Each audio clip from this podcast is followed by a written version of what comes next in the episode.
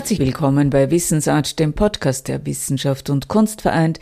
Heißen Sie Elisabeth Juliane Nöstlinger und Svenja Flassbühler. Svenja Flassbühler wurde einem breiten Publikum in der MeToo-Debatte bekannt. Es waren nicht die Positionen der Misshandelten, die sie vertrat, Sie verteidigte auch nicht jene Frauen, die vergewaltigt oder sexuell missbraucht wurden, sondern fokussierte ihren differenzierten Blick auf die Opferrolle und stellte diese zugleich in Frage. Solange sich Frauen als Opfer sehen, werden sie als solche behandelt werden und in dieser Rolle gefangen bleiben. Das hatte in den sozialen Medien einen Shitstorm beschert. Trotzdem ließ er sich nicht entmutigen, argumentierte weiterhin gegen den Mainstream-Diskurs. Beim 25. Philosophikum Lech am Adelberg stellte sie ihren Widerstandsgeist im Umgang mit dem Hass erneut unter Beweis. Hassen, so begann die Philosophin und Chefredakteurin des Philosophiemagazins, Svenja Flassböhler, Hassen gehört in liberalen Gesellschaften dazu und deswegen müssen wir uns damit auseinandersetzen. Das Wichtige jedoch sei, ob des Hasses nicht zu versteinern, sondern sensibel zu bleiben, auch jenen gegenüber, die uns hassen. Das mag man schlimm finden, aber es ist so. Sie dürfen hassen und auch gehasst werden, solange der Hass eine rechtliche Grenze nicht überschreitet. Wenn er das tut, dann ist es natürlich verboten. Aber solange er das nicht tut, dürfen sie hassen und auch gehasst werden. Man sieht das ja auch allenthalben in Ehen, ja. Ehepartner hassen sich, weil der eine den anderen betrügt. Freunde, Nahestehende hassen sich, weil man sich schwer enttäuscht hat oder weil der eine geimpft ist und der andere nicht. Auch das soll inzwischen Anlass für Hass untereinander sein. Also das Hassen ist etwas, was aus unserer Gesellschaft eigentlich, so schlimm man es finden mag, kaum wegzudenken ist. Und der Hass hat natürlich in Zeiten der Digitalisierung noch mal ein ganz anderes Ausmaß erfahren. In Zeiten von Social Media können sie auch von Leuten gehasst werden oder selber Leute hassen, die sie gar nicht persönlich kennen. Ich spreche jetzt mal aus der Perspektive des Gehasstwerdens, weil ich das besser kenne. Tatsächlich ist es eine sehr interessante Frage, das nur als Fußnote, ob man selber schon mal gehasst hat. Aber jedenfalls das gehasst werden, das kenne ich ziemlich gut. Und die Erfahrung, die man eben macht und die nicht nur ich mache, sondern viele andere, ist eben, dass sie plötzlich von wildfremden Menschen gehasst werden, dass sich dieser Hass dann irgendwie zusammenballt zu einem sogenannten Shitstorm ähm, und dass sich dieser Hass dann, man könnte jetzt ja sagen, na gut, da wird man halt in Social Media gehasst, dann verlässt man eben Twitter oder Facebook oder was auch immer, habe ich auch gemacht, wie viele andere. Das Problem ist aber, dass inzwischen, wenn wir jetzt Twitter nehmen, da sind nur ein Prozent der deutschen Bevölkerung ist bei Twitter. Aber dieses eine Prozent besteht zum großen Teil oder größten Teil aus Journalisten und aus Politikern. Und was passiert tatsächlich ist, dass sich der Hass oder sagen wir mal allgemeiner Stimmungen, Massenerregungen, wenn man so will, wenn man bei, der, bei dem einen Prozent von Massenerregung sprechen kann, übertragen dann eben auch durch die Journalisten in die Leitmedien. Das heißt, so richtig können sie dem Hass oder sagen wir mal der Ablehnung, da gibt es ja Übergänge, nicht entkommen. Ja, also es gibt Leute in dieser digitalen Welt, die wollen sie sozial vernichten. Und dagegen kann man schwerlich, also in manchen Fällen ja, aber in den meisten Fällen eben nicht rechtlich vorgehen. Ja, das heißt, sie müssen damit in irgendeiner Form umgehen. Was mich zum Thema des heutigen Vortrags bringt, der Umgang mit Hass. Wir müssen mit dem Hass umgehen lernen das heißt jetzt natürlich nicht, wenn ich jetzt mich mehr auf das Individuum konzentriere, dass man nicht trotzdem den Hass nach wie vor problematisieren muss, dass man Strukturen, gesellschaftliche Strukturen hinterfragen muss, dass man gucken muss, eben inwiefern wird der Hass auch gesellschaftlich gefördert und gefordert. Ja? Also ich würde sagen, dass die sozialen Medien natürlich den Hass auch erst hervorbringen, dadurch, dass Menschen anonym nicht face to face hassen. Ja, das hat ja Emmanuel Levinas, ein jüdischer Denker, sehr eindrücklich gezeigt. Ja, Emmanuel Levinas sagt, das, was uns davon abhält, den anderen zu töten, ist das Antlitz. Es ist so eine Art Tötungsverbot. Und dieses Tötungsverbot entfällt aber in den sozialen Medien. Das heißt, es fällt wesentlich leichter zu hassen und jemanden vernichten zu wollen. Ich würde schon sagen, dass dass diese Medien tatsächlich auch Generatoren des Hasses sind.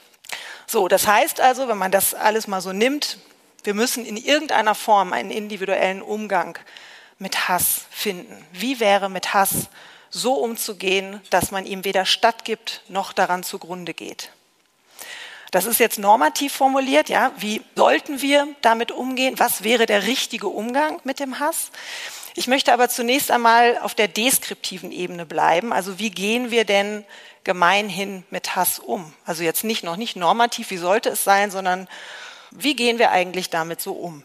Wenn ich jetzt darauf eine Antwort gebe, dann möchte ich jetzt nicht irgendwie Statistiken zu Rate ziehen, das könnte man auch machen, sondern ich möchte Ihnen eigentlich zwei verschiedene Seinsweisen vorstellen, in denen Sie sich vielleicht wiederfinden. Nämlich einmal die sensible Seinsweise. Ja, wenn Sie ein sensibler Mensch sind, dann haben Sie eben keine dicke Haut, keinen Panzer, der Sie irgendwie schützen würde, sondern der Hass, den Sie erfahren, der dringt unmittelbar in Ihr Innerstes vor. Ja, Sie nehmen sich den Hass zu Herzen.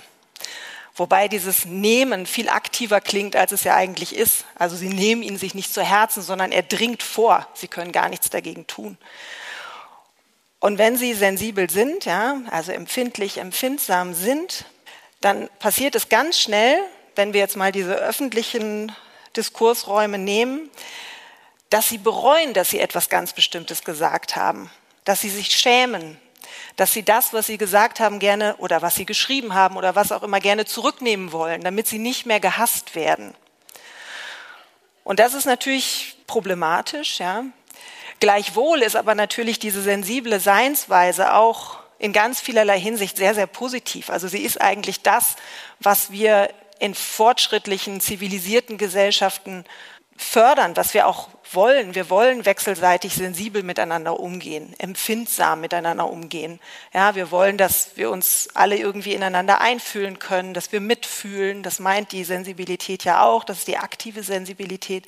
Aber auch, dass wir achtsam sind für die eigenen Grenzen, für die Grenzen der anderen. Ja, wir wollen Verletzungen vermeiden, eigene Verletzungen, aber auch die Verletzungen der anderen. Das ist alles erstmal wirklich ein Zeichen auch von Fortschritt. Das Problem ist aber, dass in diesen sensibilisierten Gesellschaften, ja, in denen wir ja auch jetzt inzwischen auch immer mehr Techniken und Praktiken entwickeln, also die ganze Diskussion um gendergerechte Sprache, wie bezeichnen wir uns, das sind ja alles Zeichen einer sensibilisierten Gesellschaft.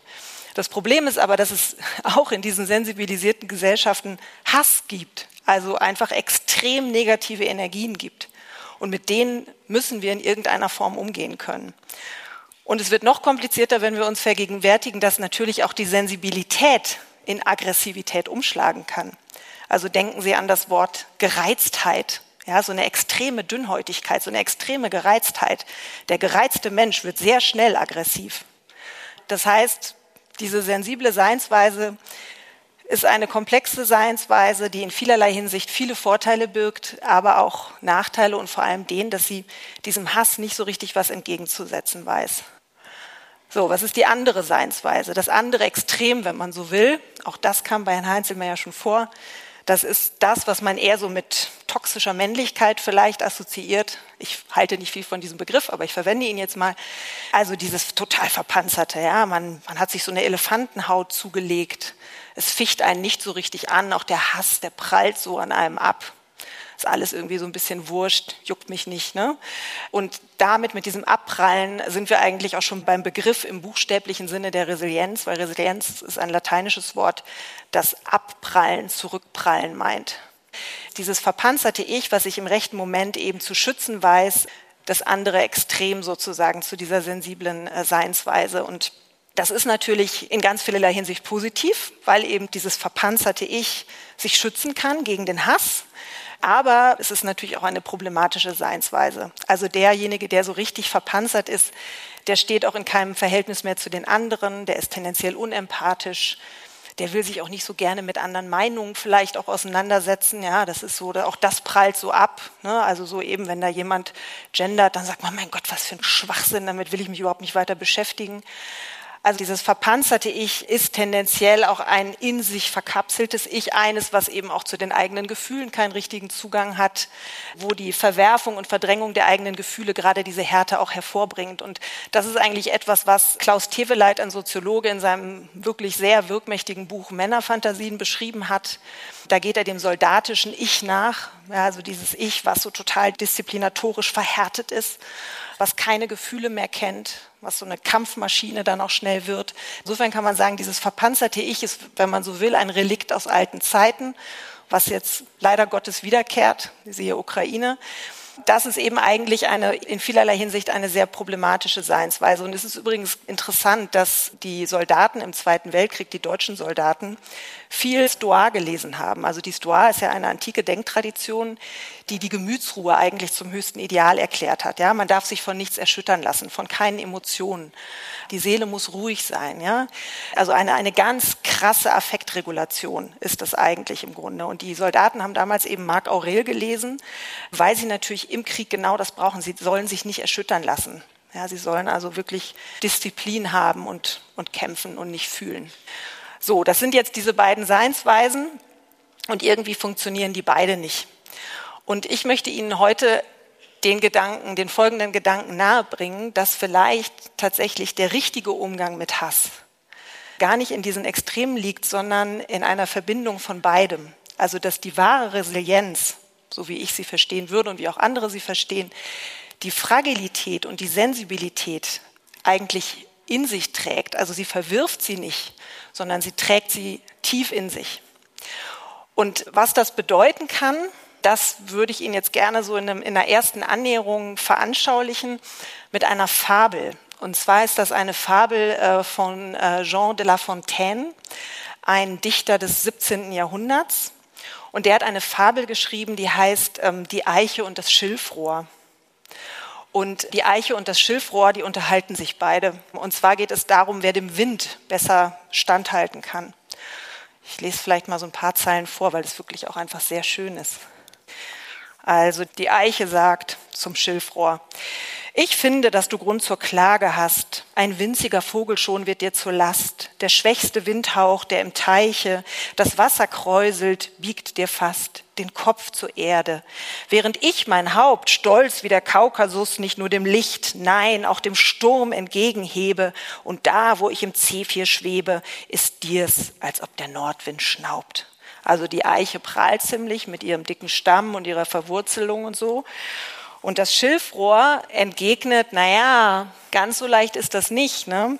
weil möglicherweise ist gerade meine Biegsamkeit und meine Fragilität ja ein Vorteil im Sturm.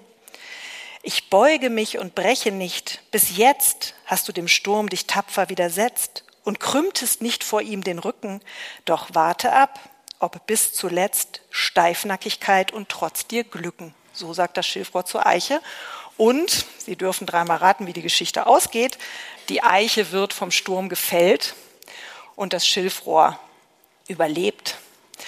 Und man kann sich eigentlich das Schilfrohr, also die Beschaffenheit des Schilfrohrs findet sich auch in anderen Phänomenen wieder, die wir als resilient bezeichnen würden. Also denken Sie an einen Wolkenkratzer. Wenn Sie einen Wolkenkratzer sehr stabil bauen, sodass der sich überhaupt nicht mehr bewegen kann, dann bietet er eine sehr gute Angriffsfläche für Stürme und für Winde. Das heißt, ein Wolkenkratzer muss immer so ein bisschen beweglich gebaut werden. Der muss schon die Bewegungen von außen in sich aufnehmen können. Und dann, wenn er mit dem Wind mitgeht, dann ist er stabil. Und das finde ich erstmal so als sinnbildliche Vorstellung sehr schön, weil das ja bedeutet, wenn wir jetzt nochmal auf unser Thema zurückkommen, wie gehen wir eigentlich mit negativen Energien, negativen Gefühlen um, mit der Welt da draußen, die irgendwie auch feindselig ist, dann heißt es, man muss schon auf Tuchfühlung mit der Welt bleiben. Man kann sich eben nicht total abschotten, weil das Abgeschottete letzten Endes gerade nicht das Stabile ist. Man muss ein bisschen mitgehen. Also man muss vor allem in einer sensiblen Verbindung zur Welt stehen. Und doch hat dieses Bild des Schilfrohrs natürlich irgendwie, ist es auch so eine ganz komische Kippfigur. Also das Schilfrohr, das sich biegt, das sich verbiegen lässt vom Wind. Man kann sehr schnell denken an das Fähnlein im Winde.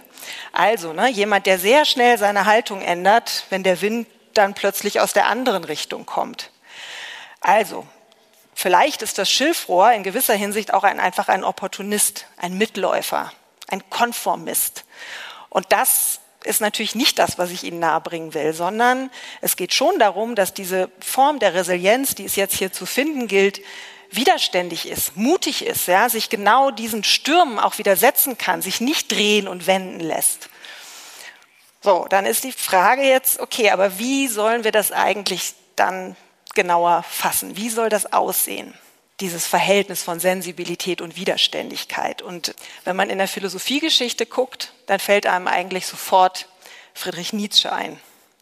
Also Nietzsche, für den die Verwundbarkeit und die Sensibilität eigentlich der Urgrund der Resilienz ist und der fest davon überzeugt war, dass Resilienz voraussetzt, dass wir negative Energien, Schmerz an uns herankommen lassen müssen, um Resilienz auszubilden. Vielleicht ist das für Sie gar nicht plausibel, weil Sie denken, Nietzsche, das ist doch der mit dem Übermenschen, das ist doch der, der von den Nazis vereinnahmt wurde. Ist Nietzsche nicht genau der, der auf dieser ganz harten Seite steht, also auf dieser Panzerseite. Was soll jetzt Nietzsche, was soll der mit Sensibilität zu tun haben? Für mich ist Nietzsche jemand ganz anderes. Also Nietzsche musste ja alleine deshalb schon sensibel sein, um überhaupt diese Philosophie hervorzubringen. Also in dieser Tiefe zu denken, setzt notwendigerweise voraus, dass ich mit der Welt in einem sehr engen Verhältnis stehe, dass ich mich auch durch sie bewegen und berühren lasse. Und wenn man genauer hinguckt, dann war Nietzsche nicht nur sensibel und auf Tuchfühlung mit der Welt, sondern Nietzsche war das, was man heute mit einem Modewort bezeichnen würde. Nietzsche war eigentlich hochsensibel. Also das ist ja so eine Diagnose, die heute sehr oft fällt. Jeder möchte irgendwie gerne hochsensibel sein, weil es nämlich was ganz Tolles ist. Wer hochsensibel ist, ist hochbegabt und gleichzeitig hochempfindlich. Das ist die Verbindung, die eingegangen wird, wenn man, wenn man hochsensibel ist. Nietzsche war hochsensibel. Nietzsche litt unter extremer Migräne, der war total klimaabhängig und so. Und gleichzeitig natürlich, wer wollte bestreiten, dass er hochbegabt war. Aber er war eben so sensibel und so klimaabhängig, dass er dem guten Klima hinterhergereist ist. Der hat ja irgendwann überhaupt keinen wirklich festen Wohnsitz mehr gehabt, sondern musste sich immer mit dem Klima sozusagen mitbewegen.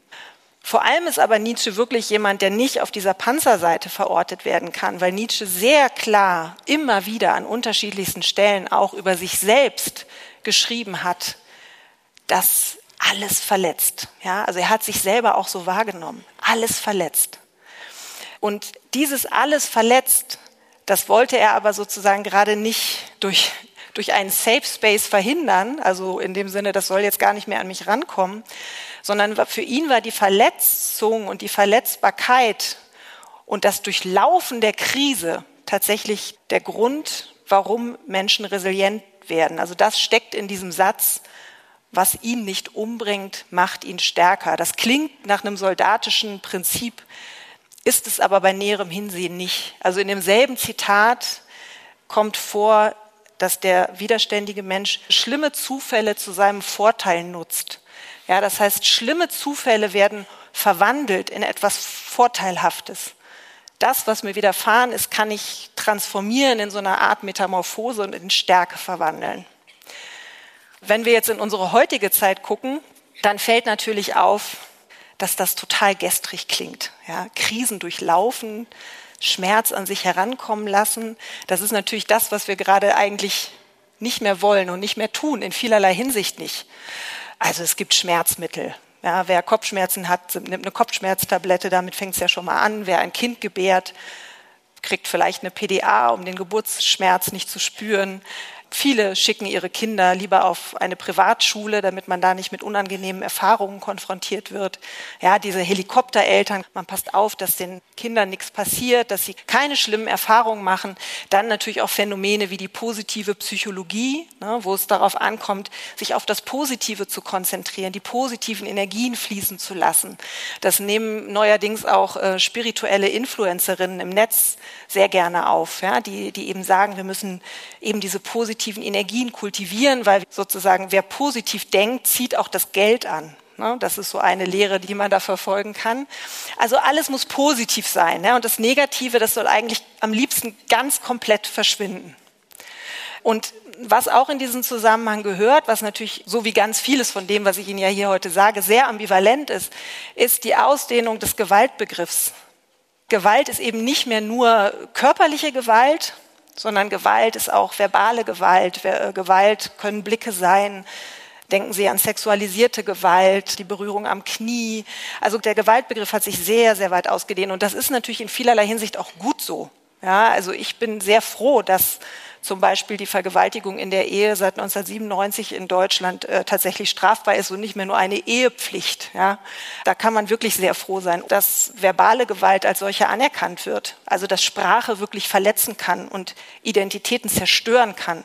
Also über was reden wir hier, wenn wir über Hate Speech reden? Das ist ja genau das. Also Sprache verletzt, Sprache zerstört. Das ist erstmal alles auch ein Zeichen von Fortschritt. Aber das Problem ist, dass unklar wird, wo die Grenze des Zumutbaren verläuft. Man kann das auch sehr schön sehen an der Ausweitung des Traumabegriffs. Also das Trauma ist seit den 80er Jahren oder im Zuge der 80er Jahre eigentlich sehr stark subjektiviert worden. Also das ist sozusagen kein Katalog von Kriterien, die erfüllt sein müssen, damit jemand ein Trauma erlebt hat, sondern das Individuum entscheidet in gewisser Weise selbst, was traumatisch ist. Also entscheiden ist jetzt nicht ganz der richtige Begriff, aber subjektiviert worden ist der, ist äh, der Traumabegriff insofern, als das entscheidend ist, dass jemand intensive Angst erfahren hat und dass die psychische Integrität verletzt wurde. Also das ist das, was in den USA in diesem Klassifikationssystem für psychiatrische Krankheiten äh, so definiert wurde. Und das ist tatsächlich ein sehr wichtiges Klassifikationssystem. Also das heißt, Trauma heißt, meine psychische Integrität ist verletzt worden und ich habe intensive Angst verspürt. Aber Sie merken schon, na, und Sie merken auch an dem inflationären Begriff, äh, an der Verwendung des Begriffs, dass sehr unklar ist, was damit eigentlich gemeint ist. Also man ist heute von sehr vielem traumatisiert und retraumatisiert. Also was ist ein Trauma? Ist ein Trauma eine Vergewaltigung oder eine Berührung am Knie? Ist ein Trauma der Tod eines nahestehenden Verwandten oder ein Hassposting? Was ist ein Trauma?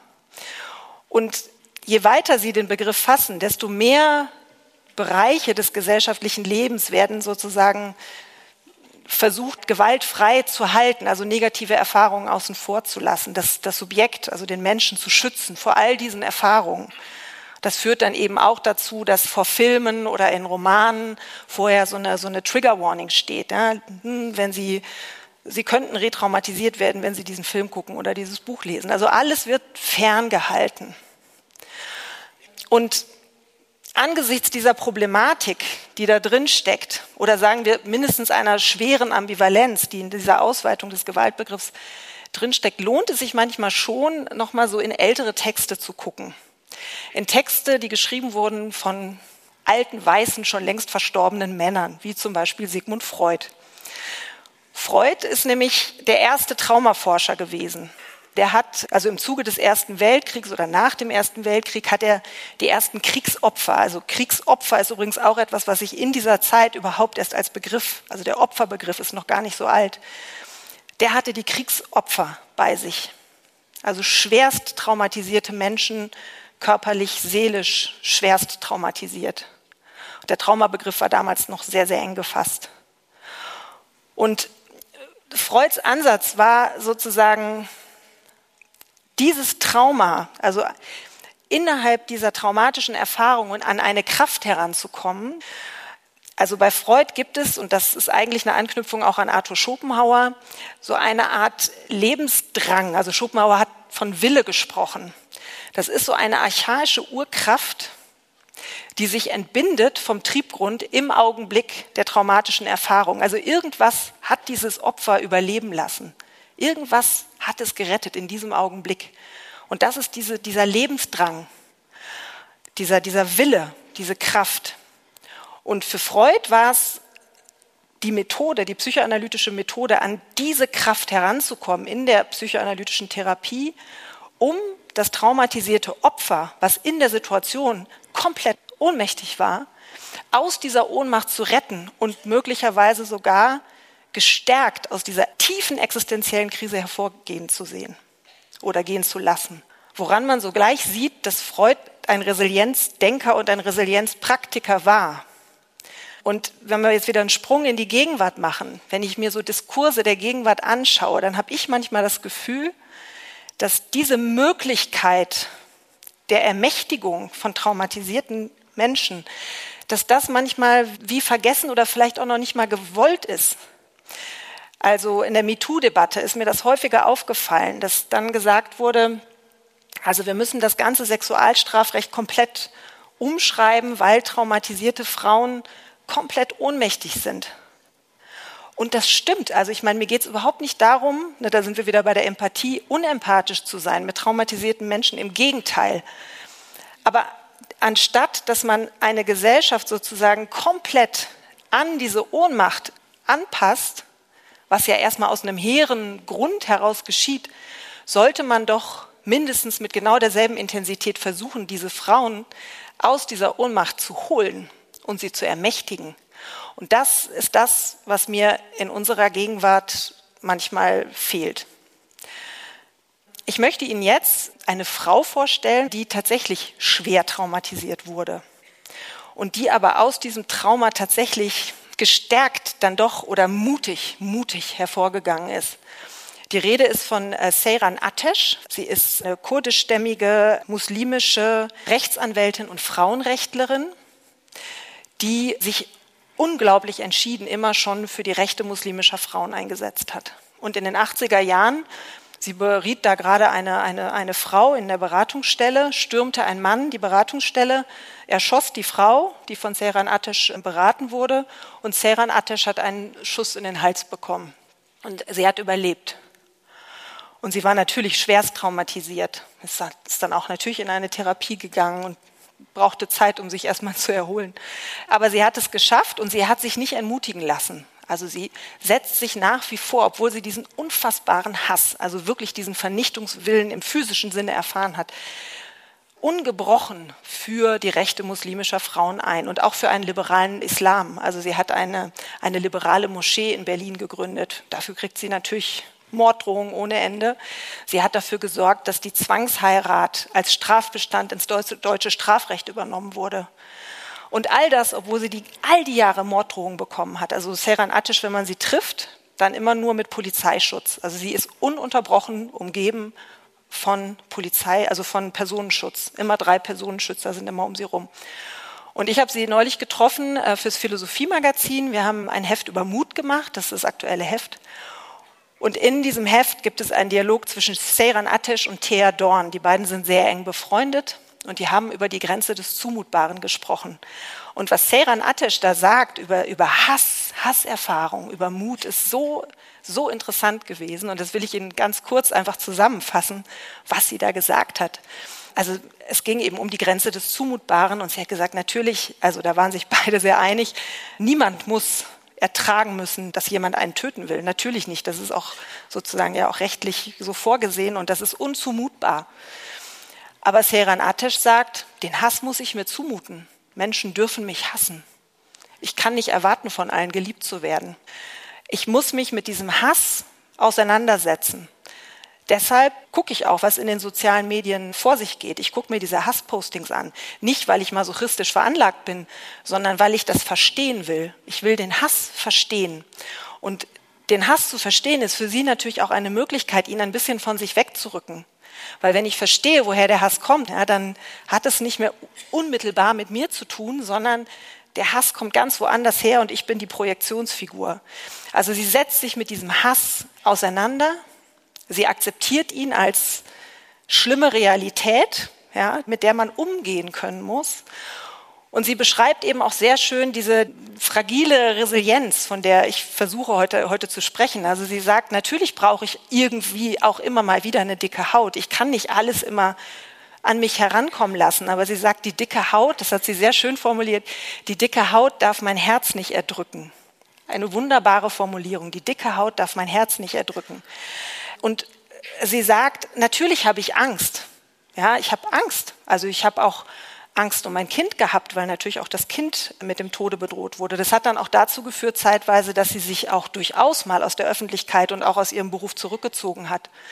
Was übrigens etwas ist, was Nietzsche schon anempfiehlt.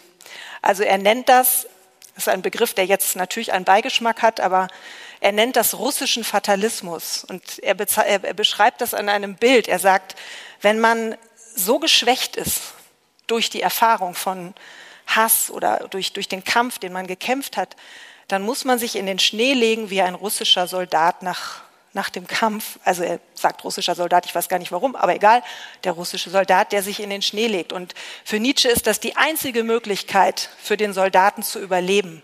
Also sich komplett aus allem rauszuziehen und sich in die, in die radikale Passivität zu begeben. Und auch das hat Seran Atesh zwischendurch gemacht, um überhaupt wieder zu Kräften zu kommen. Und diese Angst, die ist unmittelbar verschaltet mit dem Mut. Ich wäre gar nicht mutig, wenn ich keine Angst hätte. Das fand ich einen sehr interessanten Satz. Ich wäre gar nicht mutig, wenn ich keine Angst hätte. Weil eigentlich würden wir ja sagen, die Angst ist der Hinderungsgrund. Und da kommt man zu einer Formulierung, die Aristoteles schon in der Antike gefunden hat. Für den Mut. Er hat viel über den Mut nachgedacht. Also der Mut als die Mitte zwischen Leichtsinn oder Tollkühnheit und Feigheit. Und Aristoteles hat gesagt, Angstfreiheit hat gar nichts mit Mut zu tun. Er hat gesagt, wer vor nichts Angst hat, wer sich vor nichts fürchtet, der ist, und jetzt sind wir wieder bei der Sensibilität, der ist unempfindlich. Der spürt gar nichts. Also das heißt, jemand, der nicht Angst hat, der ist auch nicht mutig, der ist im schlimmsten Falle sogar leichtsinnig, weil er die Gefahren gar nicht sieht. Das heißt, der Mutige, der muss schon auch da ne, sensibel auf Tuchfühlung sein mit der Welt. Der muss, der muss die Gefahr schon sehen und der muss eben dann auch in Kauf nehmen, dass er Angst kriegt davor, vor dieser Gefahr. Das ist unmittelbar mit dem Mut verbunden. Also Mut heißt überhaupt nicht irgendwie unsensibel oder kalt oder, oder kaltblütig oder sowas zu sein für Aristoteles. Also Mut und Sensibilität gehen auch eine innerste Verbindung ein. Und vielleicht muss man noch mal genauer hinsehen, was für Ängste eigentlich unsere liberale Aufmerksamkeitsgesellschaft schürt. Was sind das denn für Ängste? Nämlich die Angst davor, nicht mehr gemocht zu werden, die Angst, keine Aufmerksamkeit mehr zu kriegen, die Angst, aus der Community ausgeschlossen zu werden, die Angst, entfreundet zu werden, die Angst, einen Shitstorm zu bekommen. Das sind Ängste in unserer Gesellschaft, die genau dazu führen, dass die Leute das Gefühl haben, sie können ihre Meinung nicht mehr sagen. Und an der Stelle würde ich jetzt tatsächlich sagen, da müssen wir mutig sein. Und der Hass im Netz ist extrem, er ist manchmal extrem schwer auszuhalten. Manchmal muss auch ich mich in den Schnee legen. Aber wir leben immer noch in einem freien Land. Niemand muss ins Gefängnis für das, was er sagt, auch ich nicht.